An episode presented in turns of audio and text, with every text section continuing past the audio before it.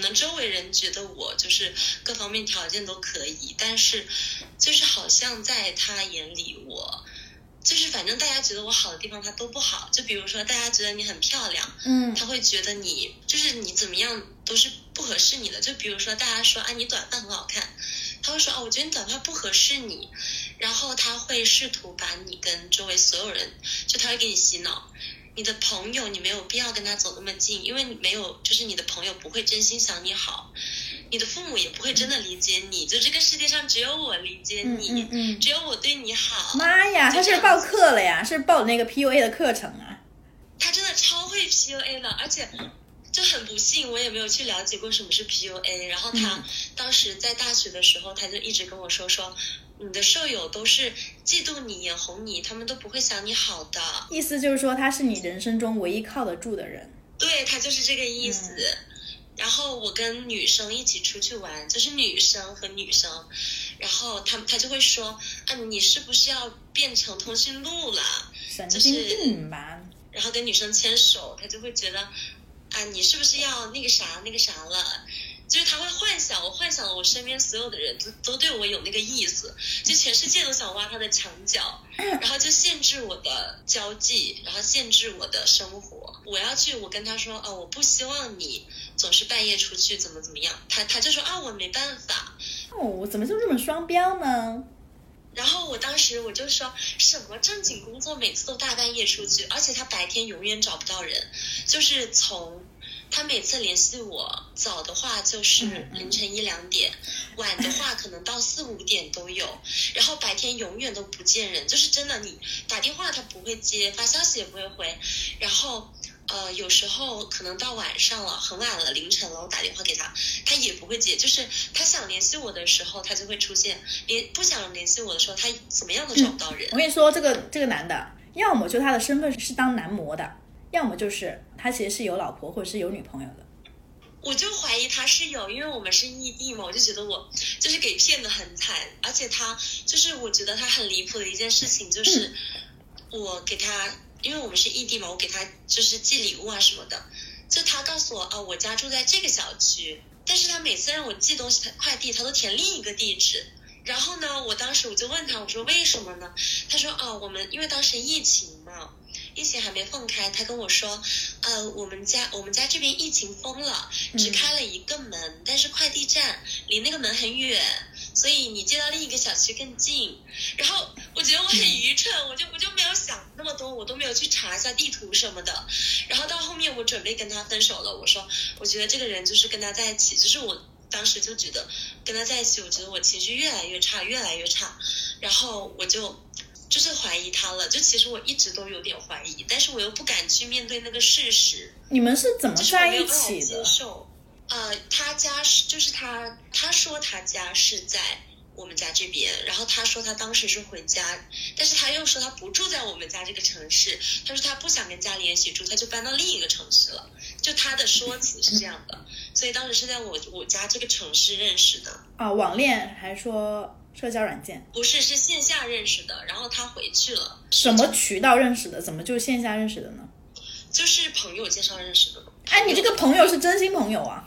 真朋友，我那个朋友，我就是后来也没有来往了，因为就是他跟我，我觉得他三观有点问题，就比较喜欢搞，嗯，一夜，啊啊啊！我知道了，那肯定是你这个朋友，他给你介绍男的，说不定那男的他本来就奔着一个短则的目标来找你，就找个女生，哎呀，满足一下自己啊，生理需求什么的。所以说，那个朋友把你给介绍给他了。那个男的他自己三观不正，他身边的朋友肯定也是三观不正的呀。什么样的人就跟什么样的人在一起。但是我为什么一直都就是没有去把他往坏的这方面想？就是因为就可能我自己比较保守吧，所以就就一直很抗拒，就是那种关系。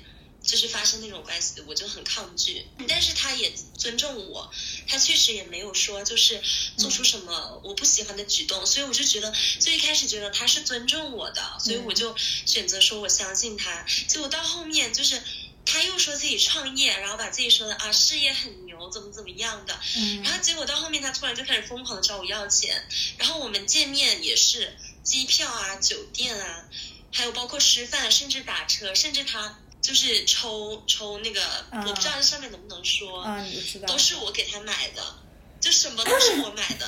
为什么要做这个大冤种呢？你在花这些钱的时候，你有没有想过，这个男的一毛不拔，他不给你投入，不给你花钱，两个人异地，然后需要他的时候他也不在，你有没有想过，你就是那个大冤种被利用的那个人呢？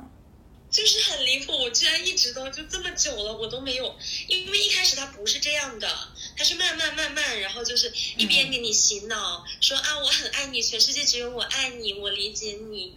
就是我看网上有个帖子说，啊，有些女生情绪不好，可能心理出现一些偏差的时候，有个男生就过来说，就趁机趁虚而入，说我理解你啊，其实你以为生过来的是一根救命稻草，其实只不过是 男人可耻的欲望罢了。对呀，很多男的其实他都是很肤浅的，而且很多人他是打着爱的名义，其实是在利用你。那你就是要区分出真正的爱。和一个人他对你可能只是一个短期的新鲜感之间有什么样的区别？就比如说一个男生短期的新鲜感，他刚开始对你会很好，但到后面你会发现这个人越来越不上心，就高开低走，他对你的注意力就是呈直线下滑的，那说明这个人他对你就只是一个短则。那真正的爱是我跟你刚开始可能在这个点位上，但是他慢慢的对你的爱对你的投入是越来越深的。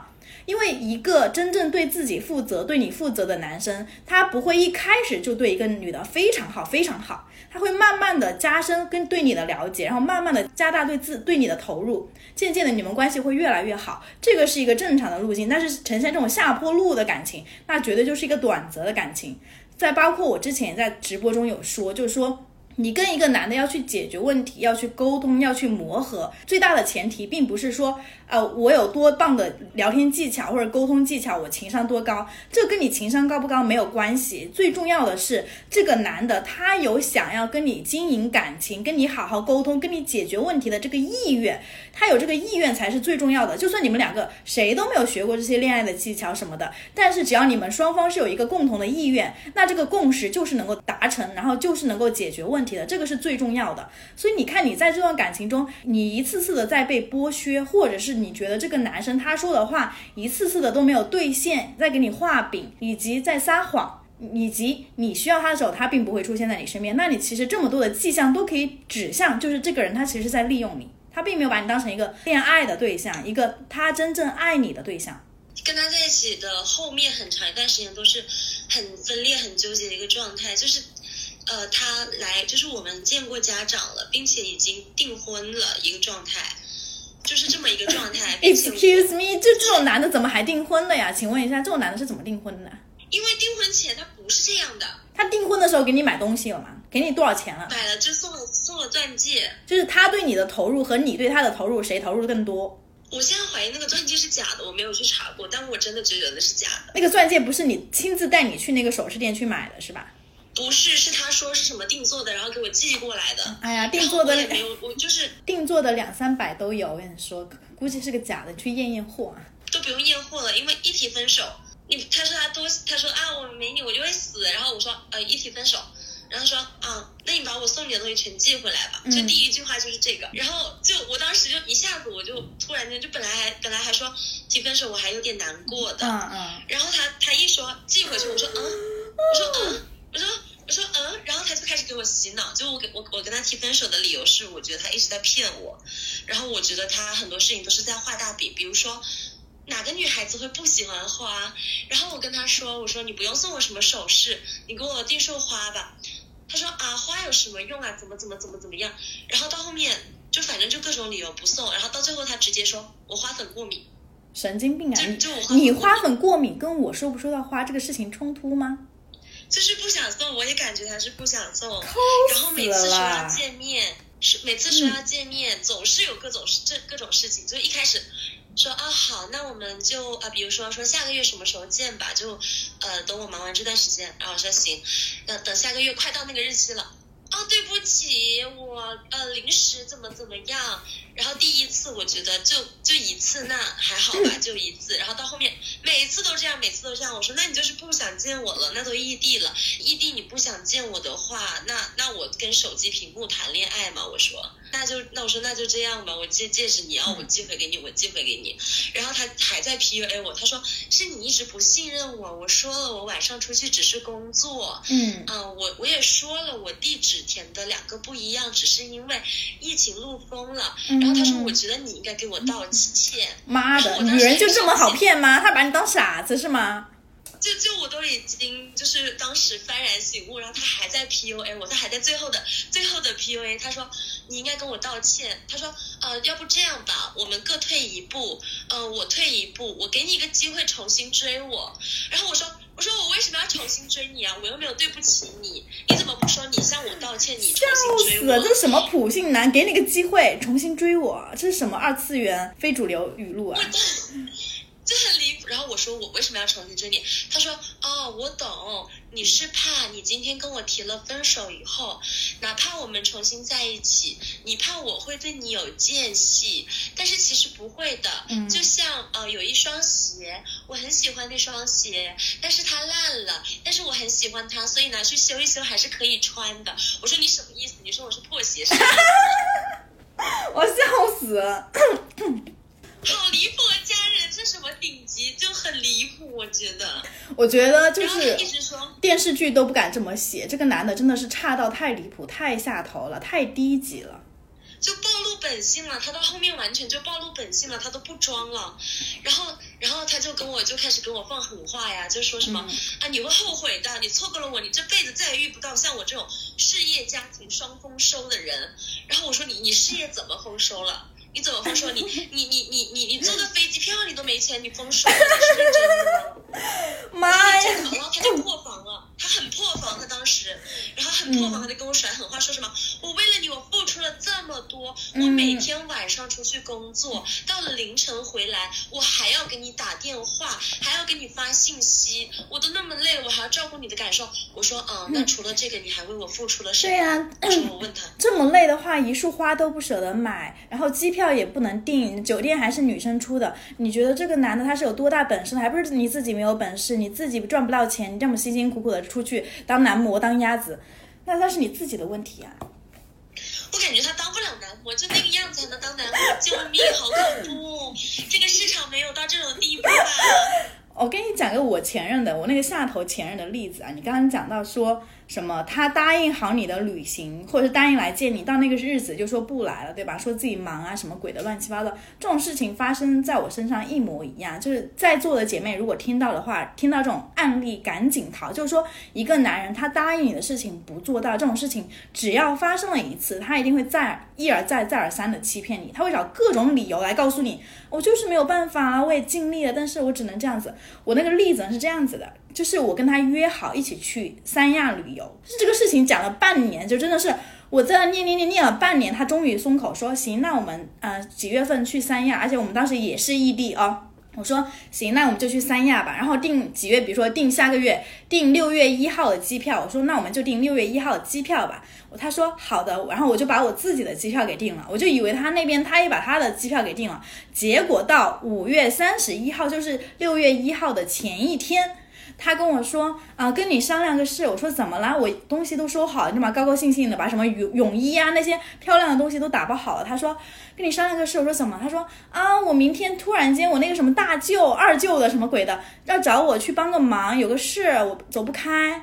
啊，我说啊，那这种情况下，那我这个机票都买了，你这头一天跟我讲，我退的话或者改签的话会损失很多钱，比如说那个机票一千块钱，可能最后就只能退我两百块钱，就要损失八百块钱。我说那会损失很多钱呢。他说，呃，那你先退吧，没关系，我补偿给你。他就讲这样的一句话啊，我说好，那我就退了吧，我就把跟那个给退了。然后我说那个手续费要八百块钱，然后我就告诉他要八百块钱。他说哦，可是我现在没有钱。他说，就是说他网上没钱，他就手机上没钱。他说，那我跟你见面的时候，我用现金给你吧。我说行啊，那用现金给我也可以。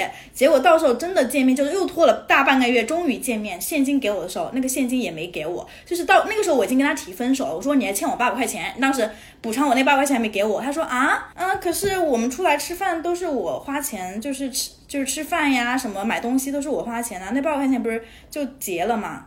我当时就大无语，但是我也不想为这个八百块钱跟他争论，我觉得太下头了，我也不是缺这八百块钱那个人，所以那个男的就是当时那一刻，我就立马就下定决心，就觉得这个男的真的不行。所以说，当一个男生他一次辜负你的时候，你不要再给他第二次机会。当他在那一刻选择辜负你的时候，他就已经不是一个善良的人。如果他是个善良的人，尊重你的人，他不会是说明明答应你的事情，然后在出发的前一天来告诉你说我来不了了。就这个人，他一旦做出这样的事情，你不要以为是哦，真的是意外，真的是不得已而为之，不要跟他找这些理由。他在那一刻就已经选择了要欺骗你，要辜负你，没用，不用给他找任何借口和理由，已经有太多的信号告诉你，这个人他就是有有鬼，还选择相信他那么多次，那其实也就是因为你允许他一次次的伤害你，你也没有很爱你自己。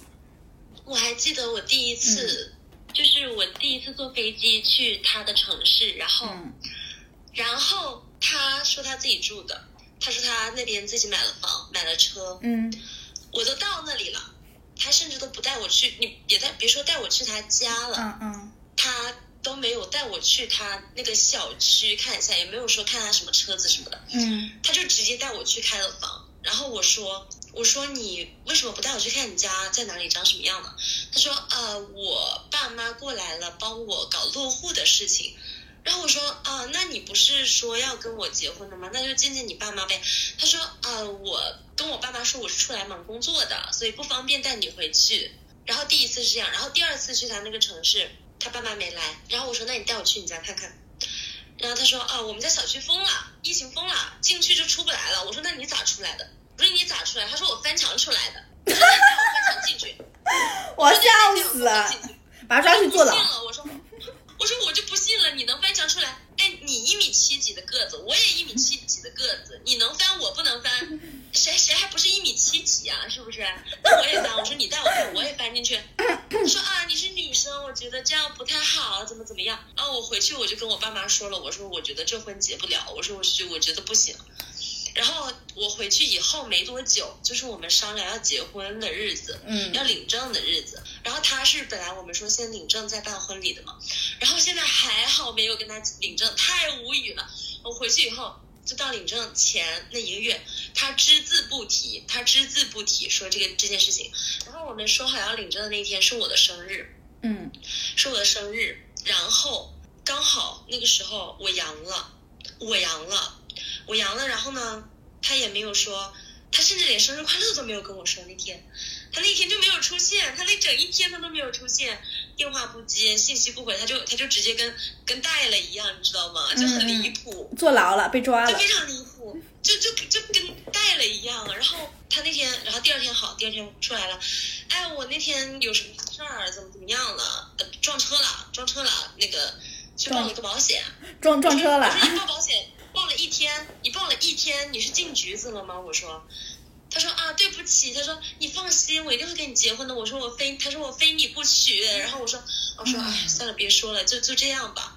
然后没过多久，我就跟他分手了。然后我就，我就觉得我幸好没有跟他结婚，太恐怖了，这个人太真的很会 PUA，而且每次跟他吵架，从来不跟我解决问题，什么问题都不解决。就是直接拒绝沟通，就感觉像是一拳打在了棉花上。就你，你跟他好好讲，就说啊，我们跟你好好好好讲。因为我，我扪心自问，我真的是一个很讲道理的女生。我从来不会说，因为我生气了，你就要哄我；因为我生气了，你必须跟我道歉。我从来不会这样子，我都是说，我们搞清楚到底是谁的错，为什么这件事情会这样子。然后我就跟他讲，跟他讲，他就直接就就打着电话，信号也很好。电话也没挂，我在这边说话，我说完了，我问他，我说你觉得怎么样？你觉得这件事情是不是这样的？就没声，就不讲话。这种男的，我跟你说啊，这种男的呢，又跟我前任一模一样了。我那个下头前任，我在那巴拉巴拉讲一通，巴拉巴拉讲一通，讲了很多，分析了很多问题，我的问题也说，他的问题也说。然后呢，然后等我说完了，安静了，你知道吗？安静了三十秒，我以为他人没了，人不在了。我说喂，人呢？过了半天，慢悠悠的说句嗯。在，怎么了？就好像我刚刚说的那一通发言，我对他来说就是个垃圾一样，就是一个就是耳边风，什么东西都没听到。其实你太多太多细节，每一点都已经是足够下头了。现场在听的姐妹们就是引以为戒啊，每一点都已经是足够下头的事情。那一刻你就可以直接了断的分手就可以了，不需要他伤害你，伤害这么深，给你做了这么多伤害你的事情，你才意识到哦，这男的可能在骗我，这男的真的就不爱我，这男的就是压榨我，他妈欺骗我。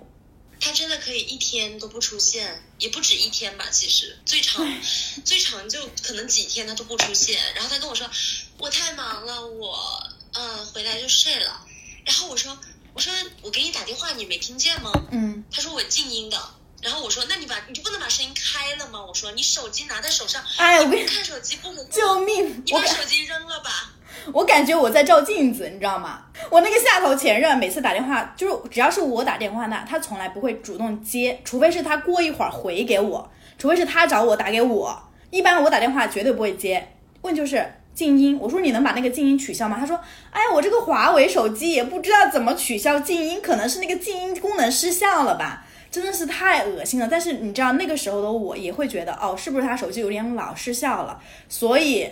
不会是同一个人吧？我们俩 笑死了。这他也是说他是华为手机，说他那个键失效了。救命啊！他是哪里人？开了，但是还是没声音。他说他是哪里人？告诉我。别这样，别这样，好好恐怖啊！姐妹，真的吗？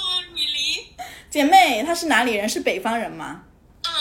啊啊，是是那个很北的一个地方的人吗？啊，对对对是那个有点偏远的那个地方的人吗？完了完了完了完了，我要疯了！他是一米七几吗？没没没，他还一米八几，没有一米七几。啊，那那那那就不是，那那怎样？渣男都聚堆了是吧？集堆了。我跟你说，那种偏远地区的渣男没有道德底线的，就是教育水平又低，没有道德底线的，很很讨厌，真的是很下头。好离谱啊！然后。他他说，我说你打车你不用手机支付吗？我说，嗯。他说我拦的计程车。我说你拦的计程车，你拦的计程车。我说那你拿什么给的钱？我我说你拿什么给的钱？他说我拿现金给的钱。我说行，好，好，好，很好，你拿现金给钱可以，可以。我说那你不是说你家楼下那个锁是要手机开锁的吗？你 手机开锁，你你不开手机你怎么进去的？他说哦，刚好前面有一个人开门，我就跟着进去了。我说。我说 nice，OK，漂亮，漂亮。那那我能说什么？我能说什么？你那个手机几天在那儿你都不看一眼，未未接来电你不看一眼，啥都不看一眼。嗯。然后打打电话打过去，他都不是那种，他有时候是拨通了没人接，有时候是直接打不通，打不通。我也是。我说你关机干嘛呀？他说我没关机呀。我说那我为什么打不通？打过去说关机。他说。呃，可能我信号不好吧。我跟你说是这样子的，可能是他跟另外一个女的在一起的时候，他就把你的号码可能拉黑了，你就嘟一打过去就是嘟嘟嘟嘟嘟，就直接打都打不过去的那种。对，我也感觉是这样，而且而且最离谱的是，他跟我说，他有一天他就最最最离谱就是分手前一天前一段时间就很离谱，有一天晚上他就是晚上九点左右吧，九点左右他给我发信息，嗯，他给我发信息以后呢。发了一句话，哎，人不见了。我说你不是都都出现了吗？你说人不见了是吧？多离谱啊！然后我就说，然后我就打电话给他，打电话给他，九点多打电话打到十二点，十二点他接了，接了，然后接了以后他跟我说，啊，我在跟我朋友谈事情，就他过来找我谈事情。然后我说我说行，那你谈事情谈到现在是吧？然后然后然后我说那你好了没有呢？你跟我说一下。你跟我说一下怎么回事，然后他说啊你你等一会儿，然后等一会儿一等等到凌晨四点钟，凌晨四点钟电话打过来了，电话打过来我说你们从九点多聊到了四点多，他说我跟我妈又聊了一会儿。我跟你讲一个啊，就是我这个比你还离谱，就是他说好说我十二点给你打电话，等我一会儿，十二点跟我打电话，然后等到十二点我打过去占线，你知道吗？我十二点打过去，他手机在占线就。跟说明他在跟别的人打电话，那我就不打了。我想说他打完了就会打给我吧。结果等到一点钟的时候，我又打过去，发现他的手机通了，但是没人接电话。到了第二天中午十二点，他跟我回个信息说：“不好意思，昨天晚上睡着了。”你跟别人打电话的时候，我明明有跟你打了一个电话，你打完电话不能回我一个电话，你直接他妈直接睡着了，你你相信吗？所以说这种情况下，这个人绝对是有鬼的。不是我说的离谱的事情，不是说他。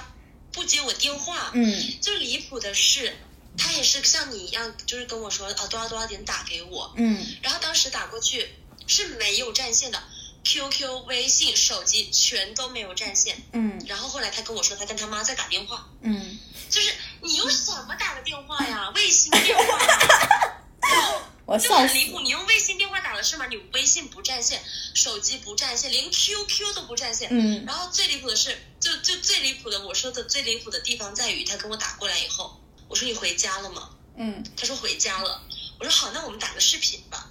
他说不肯，不肯。我说你为什么不可能？你都回家了，我又不是没见过你家长什么样。然后呢，他说他说行，那开个视频吧。然后他怼着脸怼着脸给我开的。我说你凑那么近干啥呀？我说。然后他他就拉远了，拉远了。我说不对，我说不对，你房间不长这样，你房间不是这样的。嗯他说啊，我我家几个卧室，我我换了个卧室。我说你换了个卧室，我都看见旁边广告牌了。然后他说他说啊，那不是广告牌。我说你家的被单全是白的，床单全是白的。嗯，然后他说啊，我我我就喜欢把家里装饰的跟那你让他。来绕一圈，把这个房间绕一圈给我拍一下。对，我就让他绕了一圈，绕了一圈，然后他不肯，他不肯。我说我说你就是在宾馆，我都看到旁边广告牌了，嗯，我都看到旁边自动售卖机了。他真然后呢他真说不定是个鸭，我跟你说，就是那种宾馆场景，今天陪那个，明天陪那个，今天天陪人家睡觉的。然后他就，然后后来他看我发现了，没办法，然后拉远了，拉远了，是个大床房，大床房他睡在靠外的那一边，嗯靠墙的那一边是很凌乱的一个大状态，嗯就是就很明显就是有人滚过，要不就是反正就就就是做过一些运动的感觉，然后然后我就说我就说你那你你一个人睡的吗？他嗯说对啊，我一个人睡的。我说那你一个人睡，为啥旁边这么乱？他说哦，我睡觉就就乐意滚来滚去的。啊，我我说你一滚来滚去，个人滚来滚去。滚成这样？我说，然后我就看到他床边那个垃圾桶，我看到床边垃圾桶里有东西，嗯然后我说我说什么东西啊？你给我看一眼。嗯然后他就说你怎么你怎么管这么多呀？我扔个垃圾扔什么你都要看。我说我都看到是什么东西了。嗯，就咱就是说，咱没有干过那种事情，咱没吃过猪肉，还没见过猪跑吗？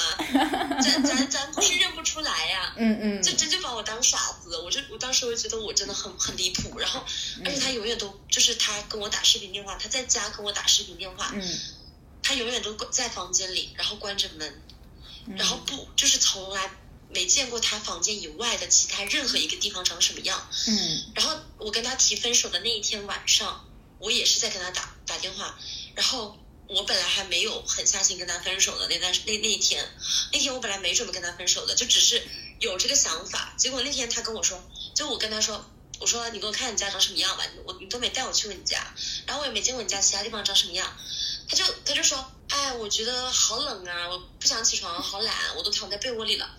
我说你、嗯你说你那么爱我，你可以为我做那么多事情，你说你要跟我结婚，你你你你为我从被窝里爬起来一下你都不行，然后他就说你这不就是道德绑架吗？嗯我说我说我让我我说你让我让我让你起个床，我道德绑架你，然后他就开始 PUA 我，他就开始 PUA 我，他说。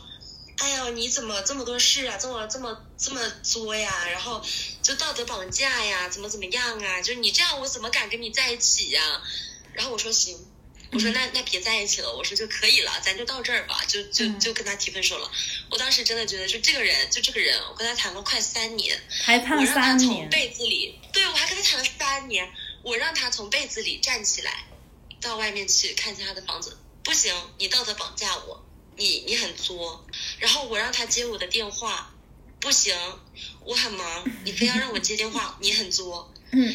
你很矫情，你很无理取闹，就反正在正常人眼里看来，正常的需求，在他的眼里就是无理取闹，就是作。我觉得你今天这个案例足以让我写进我的那个情感案例里面去了，供大家参考啊。讲一点啊，就总结刚刚那一点，就是说，如果你在一段关系中，可能一些姐妹就说那个情感经验太少了，她不知道这个事情是不是正常的，是不是合理的。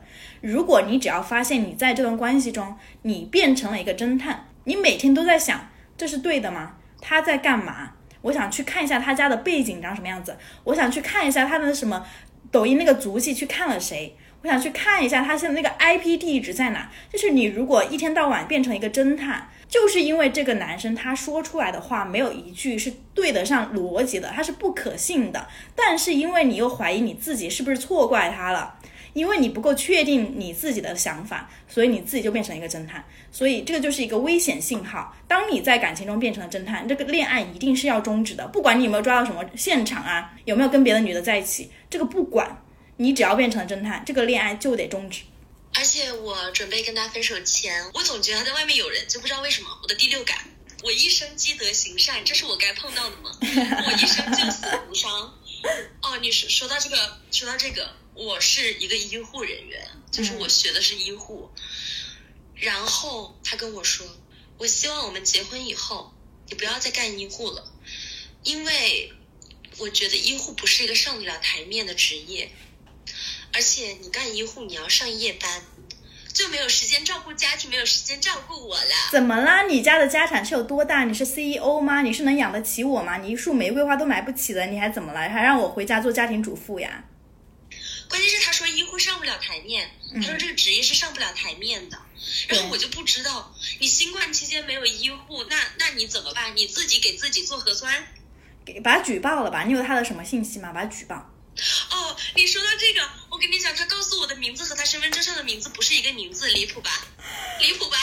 救命啊！我跟你说一个例子啊，就是一个女生，她给她的男朋友借了钱，就是要分手，要打个欠条嘛。然后他打的那个欠条，那个男生的身份证号码，他不是手手写填上去，身份证他写的号码跟他本人真的身份证的号码写的不是一个数，所以你想想，可想而知这些男的多狡诈。他真的，他都不承认他向我要过钱，他甚至直接不承认。然后，这个名字不是一个名字，好离谱啊，家人。然后手机号码有两个，我我觉得他不回我信息的时候，很可能是在另一个号上。是的，是的，是的，你可能只是他的一个小号，他的大号不是那儿呢。真无语，家人，我真的。他他跟我说，他觉得医护上不了台面，我我就觉得，啊，我真的，我希望有一天有有朝一日，嗯，他生病了，他自己在家自愈好吗？不要去医院，求你了，我们医护担不起这个责任。姐妹们想要看我朋友圈的，我把一些很多姐妹跟我私下，不管是私下还是直播的时候聊的一些案例啊，情感案例，都会在朋友圈里面去分享给大家。好，我们今天直播就到这里了，大家晚安，拜拜，拜拜，休息去吧，晚安。